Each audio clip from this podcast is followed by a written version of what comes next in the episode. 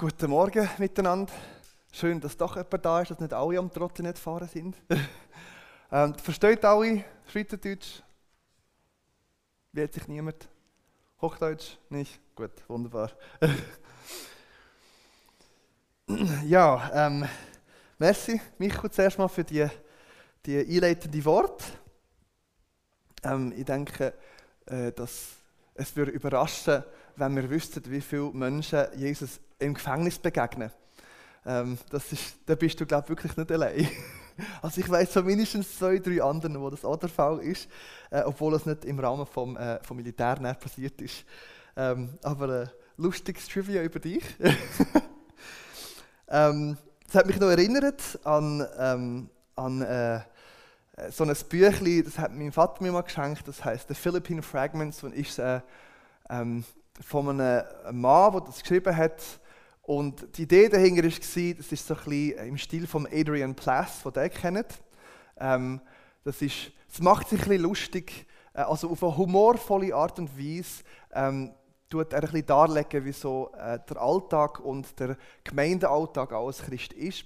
Und der wo das Buch da geschrieben hat, das Philippine Fragments, der hat eben gefunden, er schreibe etwas, wo sich anfühlt, wie als wäre es im ersten, zweiten Jahrhundert geschrieben worden.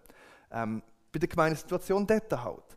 Aber halt auf eine Art und Weise, wie das ein moderner Mensch ganz gut versteht. Und es ist sehr lustig. Aber der Grund, wieso ich an das gedacht habe, ist, dass es eben ein Geschichtchen gibt, das er schreibt wo er berichtet darüber, dass er eben mit einem anderen zusammen im Gefängnis war. Also zu einer Zeit, wo das halt auch je nachdem hat geheißen, dass man in der Arena landet. Und er hat geschrieben, sie haben an der Mauer der Zelle, das kennt man auch von der U-Haft und so, dass man dort die Sachen reinkritzelt, wenn es irgendwie geht. Äh, an der Mauer der Zelle haben sie eine Einschrift gefunden, P und S waren hier, mehr oder weniger. Und dann haben sie gedacht, P und S, P und S. Paulus und Silas? Vielleicht haben sie denken, ja, das ist doch die Geschichte, wo die im Gefängnis waren und dann haben sie Lobpreis gemacht und dann sind Türen aufgegangen und sie, sie können rausgehen. Und sie denken, machen wir auch, wir machen Lobpreis, bis wir rauskommen. Und sie haben die ganze Nacht Lobpreis gemacht, bis 5 Uhr am Morgen. Und am nächsten Tag sind sie dann tatsächlich losgelassen worden, aber es war auf jeden Fall nicht ganz so, gewesen, wie sie sich das vorgestellt haben. Und sie haben dann unten drunter haben sie noch selber noch Einschrift geschrieben, ähm, also ihre Namen waren hier, ähm, Lobpreis gemacht bis am Morgen um 5 Uhr, felt better. Aber das ist, also hat uns besser gefühlt näher. Und das ist, ich denke, das ist wirklich etwas, wo uns darf in solchen Situationen begleiten. Es passiert nicht immer so, wie wir es uns vorstellen, aber wenn wir an Jesus bleiben, und das dürfen erleben, dass er uns dort begegnet, dann tut es uns tatsächlich gut. Und Jesus begegnet sehr vielen Leuten, vor allem außerhalb vom Alltagsleben.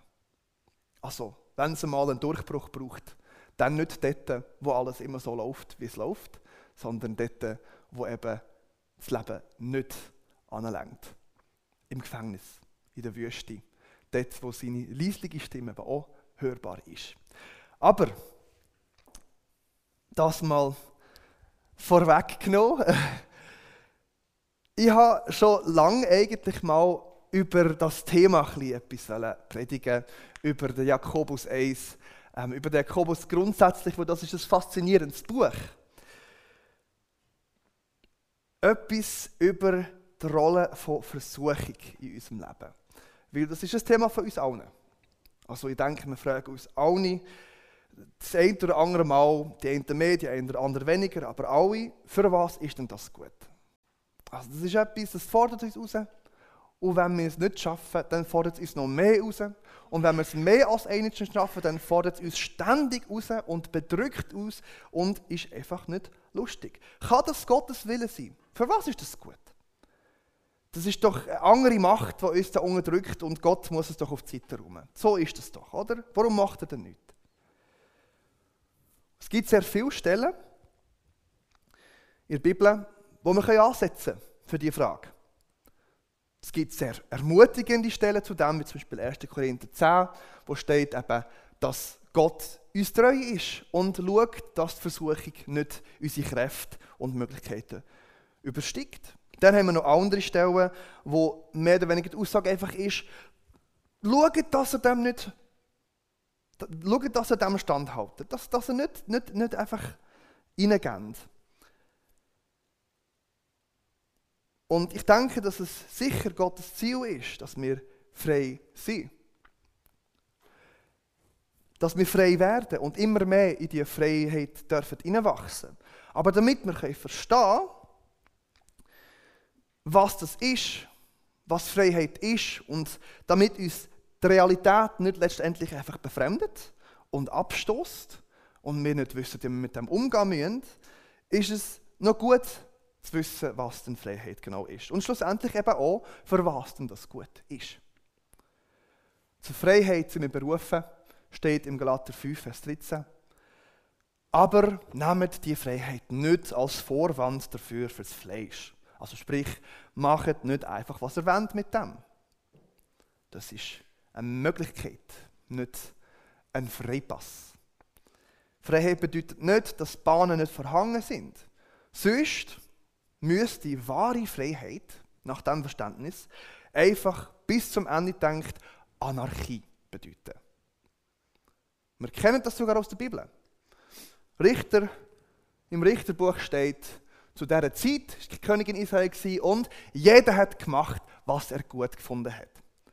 Wer von euch hat letztens mal das Richterbuch durchgelesen und mal sich aufgeschrieben oder mal einfach gedacht, was da alles schiefgelaufen ist? Das ist eine Katastrophe, das Buch.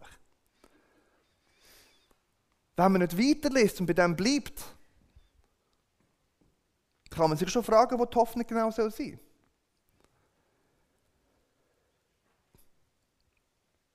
Wir wissen, oder wer wissen will, wie verheerend das tatsächlich war für das Volk Israel, soll einfach das nochmal durchlesen. Oder 1. Mose 19.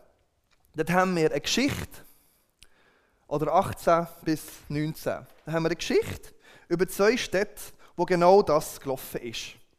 Und es heisst, der Aufschrei der Unterdrückten ist so groß gewesen, dass Gott selber zu diesen Städten gekommen ist, sich das in Person angeschaut hat und dann mit Feuer und Schwefel die Städte vom Erdboden vertilgt hat.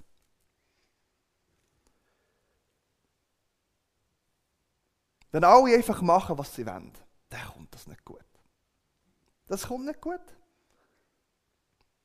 Vor Sodom und Gomorra, das letzte Mal, wo diese Sprache gebraucht worden ist, ist 1. Mose 6. Wer weiß, was in 1. Mose 6 steht? Sintflut. Freiheit einfach zu brauchen, um irgendetwas zu machen, was man will und was man will und was man gut findet, ohne die Bahnen, wo Gott einem geben will.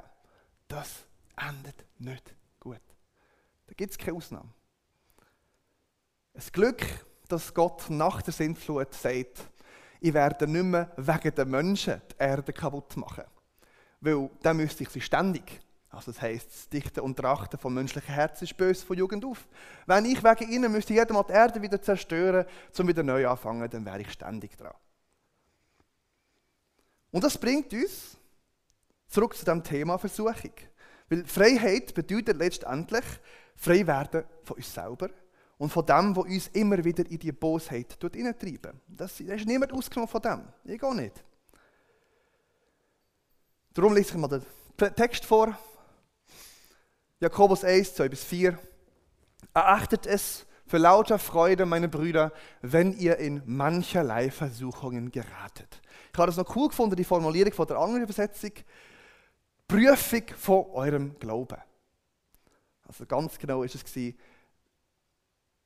Freut euch eben, wenn der Glaube hart auf die Probe gestellt wird. Weil das sage ich dann noch, warum das so eine gute Formulierung ist. Aber hier in dieser Übersetzung steht es eben, wenn ihr in mancherlei Versuchungen geratet. Ihr wisst ja, steht da, dass die Prüfung vom Glauben standhaftes Ausharren schafft.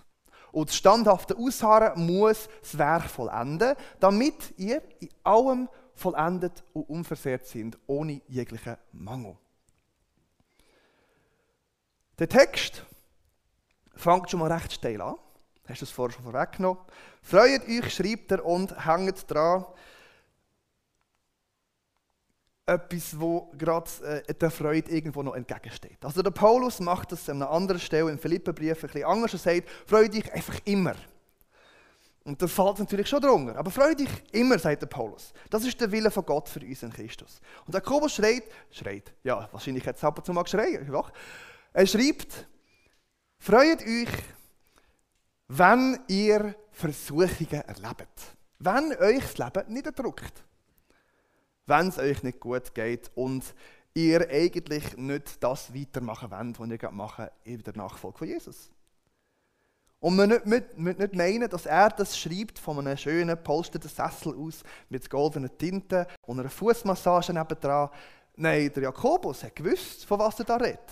Also, wenn er von Versuchungen schreibt. Er war der Halbbruder von Jesus und er ist in der Zeit, wo er das schreibt, Gemeindeleiter in Jerusalem gewesen, zu einer Zeit, wo die Gemeinde verfolgt worden und in die ganze Welt ist gewesen. Vielleicht erinnert ihr euch, im Apostelgeschichte gibt es ein paar Stellen, wo der Paulus schreibt, Danke für die Spende an der Jerusalemer Gemeinde, Jerusalemer Gemeinde, weil ihr wisst ja, dass es ihnen nicht gut geht. Ja, der Gemeindeleiter von der Gemeinde ist Jakobus und der schreibt den Brief. Und wenn man mal in der Verfolgung gelebt hat, dann ist die Versuchung, sich einfach so, wo man ist, dann er, anzupassen oder äh, ja, zu tun oder zu lassen, was die anderen halt auch machen, um nicht aufzufallen. Das ist eine sehr große Versuchung. Eben. Er schreibt an Menschen, die in einer Welt leben, die wissen, dass sie dort nicht gerne gesehen werden und wo vielleicht auch sehr stark dazu gezogen werden, dass sie dann halt auch nicht auffallen. Versuchung ist aber ein vielschichtiges Thema.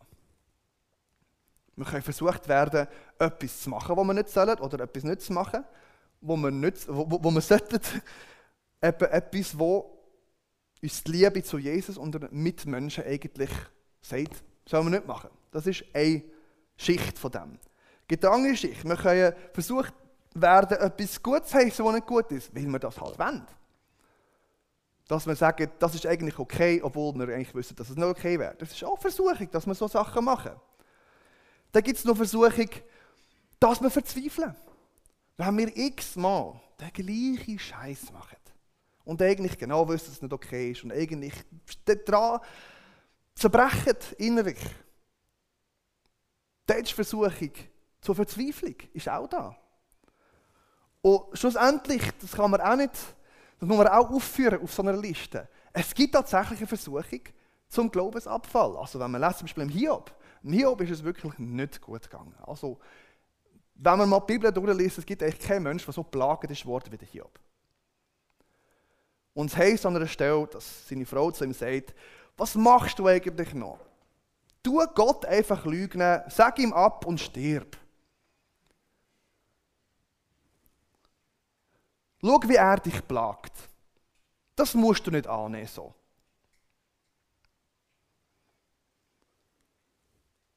Das ist eine Versuchung.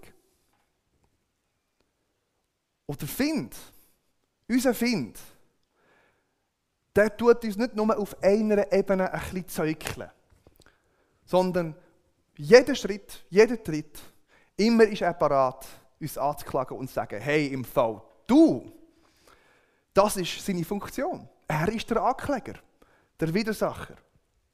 Und er macht es so zurecht. Also es ist nicht so, dass es eben, also sonst würde es gar nicht kratzen, wenn er so etwas sagt. Aber ein paar Vers weiter im Jakobusbrief ist dann sogar eine Anklage da. Also das, um das nochmal, zum, zum, zum, sagen, die natürliche Abfolge von dem nochmal darzulegen.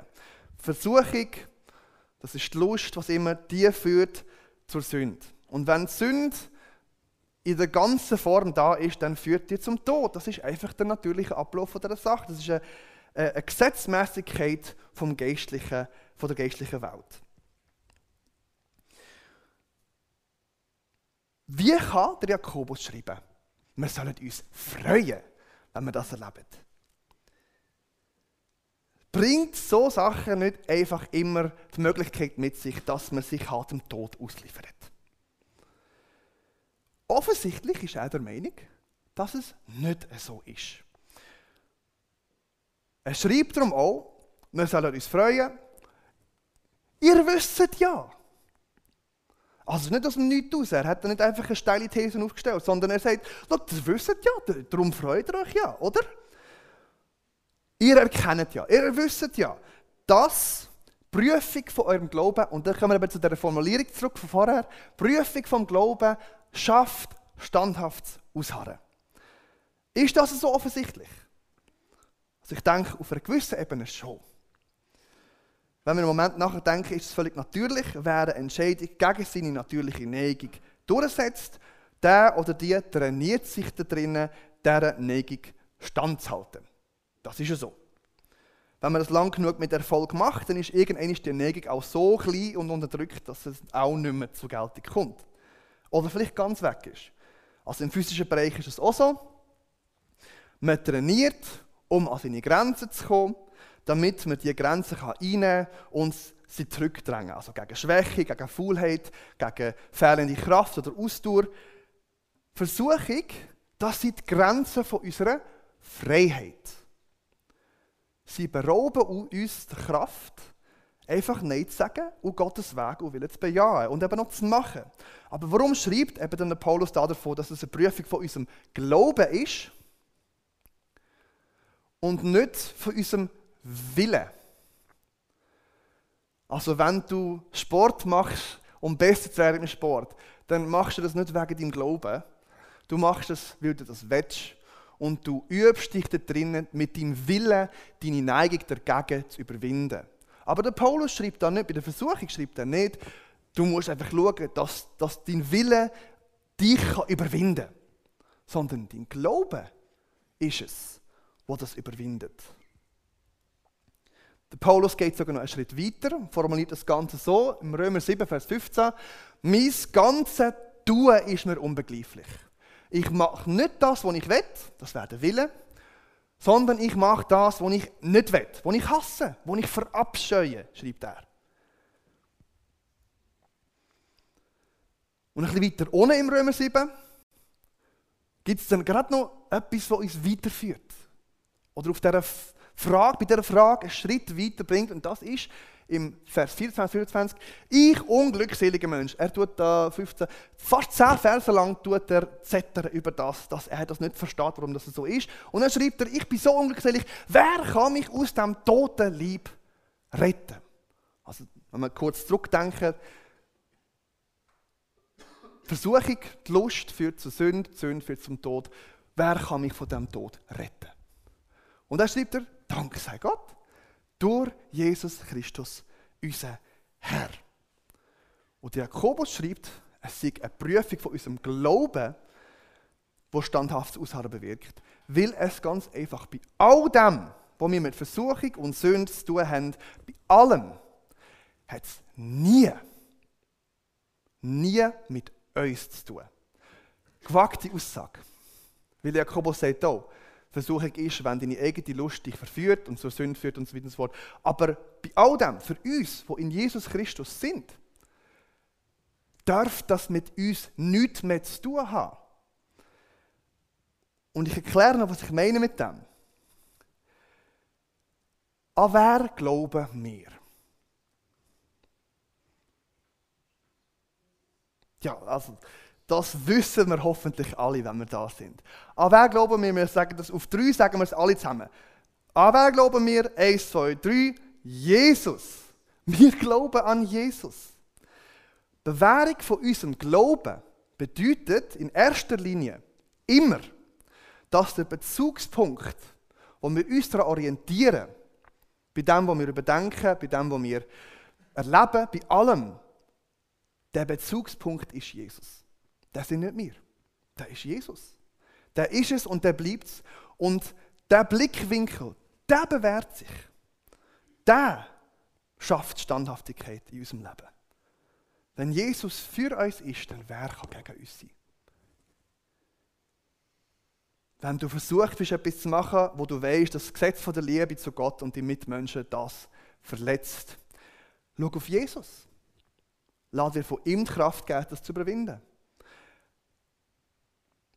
Wenn du versucht bist, nachdem du es eben nicht geschafft hast und gleich etwas Dummes gemacht hast, und vielleicht auch immer wieder, wenn du versucht bist, an deiner Unfähigkeit gerecht zu handeln, zu verzweifeln, dann schau auf Jesus und lass dich von ihm sagen, lass dir von ihm sagen, dass sein Blut auch da dafür genug ist.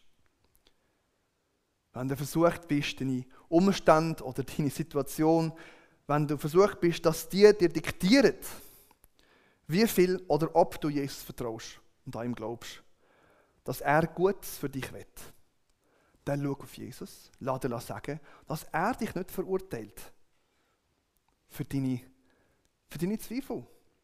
Er wird dich trösten. Und wenn du versucht bist, den ganzen Glauben, Glauben anzuwerfen, weil du einfach nicht verstehst, dich einsam verlassen fühlst, einfach nicht einverstanden bist mit Gott, dann schau auf Jesus und lass dir sagen, ich bin mit dir. Ich habe auch nicht wollen. Als ich dort im Garten auf dem Ölberg war und betet habe und der Judas gekommen ist mit den Leuten, mich abgeholt haben, ich habe auch nicht wollen. Ich habe betet, Herr, wenn es irgendwie möglich ist, dann nimm das von mir. Ich will das nicht. Alle haben mich verlassen.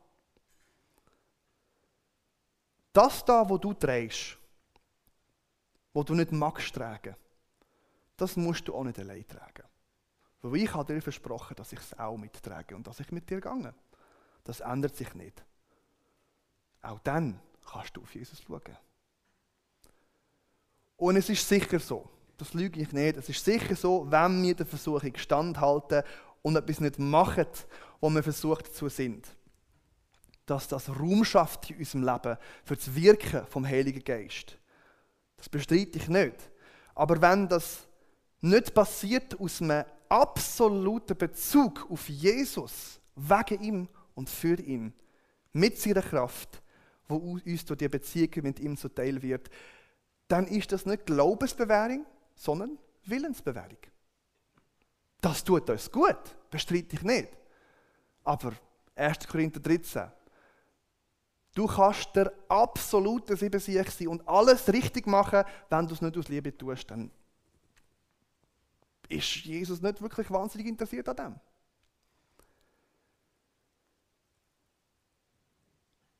Die Bewährung von unserem Glauben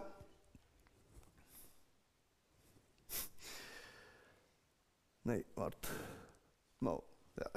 Die Währung von unserem Glauben ist das, was uns schlussendlich neu und vollkommen macht, was eben am Schluss von diesem Text noch vorkommt. Die Bewährung von unserem Glauben ist das, was schlussendlich der Tod, wo eben die Sünde in uns, in will, passieren wo das überwindet. Die Bewährung von unserem Glauben, unserer Jesus-Bezug, Beziehung, das ist das, was eben schlussendlich sein Werk vollendet, damit wir in allem rein und wunderbar und vollendet und vollkommen werden sein. Das ist Gottes Ziel mit uns. Mit dir, mit mir, mit jedem einzelnen von seinen Kindern. Söhne, Töchter, alle. Er wird uns ganz frei machen. So frei, dass unser Herz uns nie falsch führt. Das ist sein Ziel. Dass wir gar nicht anders können, als aus Liebe handeln. Dass wir in der Beziehung mit Jesus ganz zu uns selbst kommen. Also, die Idee von Selbstverwirklichung, dass man sich selber kann verwirklichen und zu seinem absoluten Ich kommen. Das geht nicht. Das Einzige, was zum absoluten Ich führt, das ist das absolute, das absolute sich von Gott schenken. Anders geht es nicht. Alle anderen Wege führen an dem vorbei.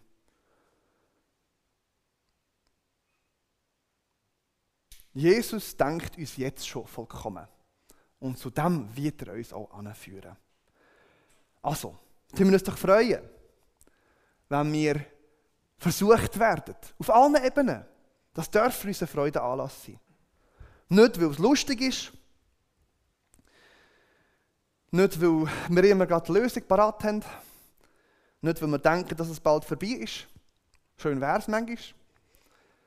Wir möchten uns freuen, weil wir wissen und wissen dürfen, dass Gott uns nicht straft durch das, nicht abdrücken nicht schleifen sondern er wird uns beschenken. Durch die Versuchung, in der Versuchung. Er möchte uns beschenken. Er möchte uns schlicht und einfach von sich selber mehr geben.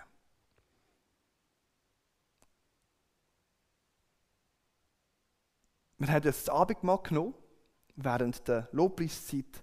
Und beim Abendmahl, dort nehmen wir teil an dem, wo ich heute Morgen eben darüber geredet habe.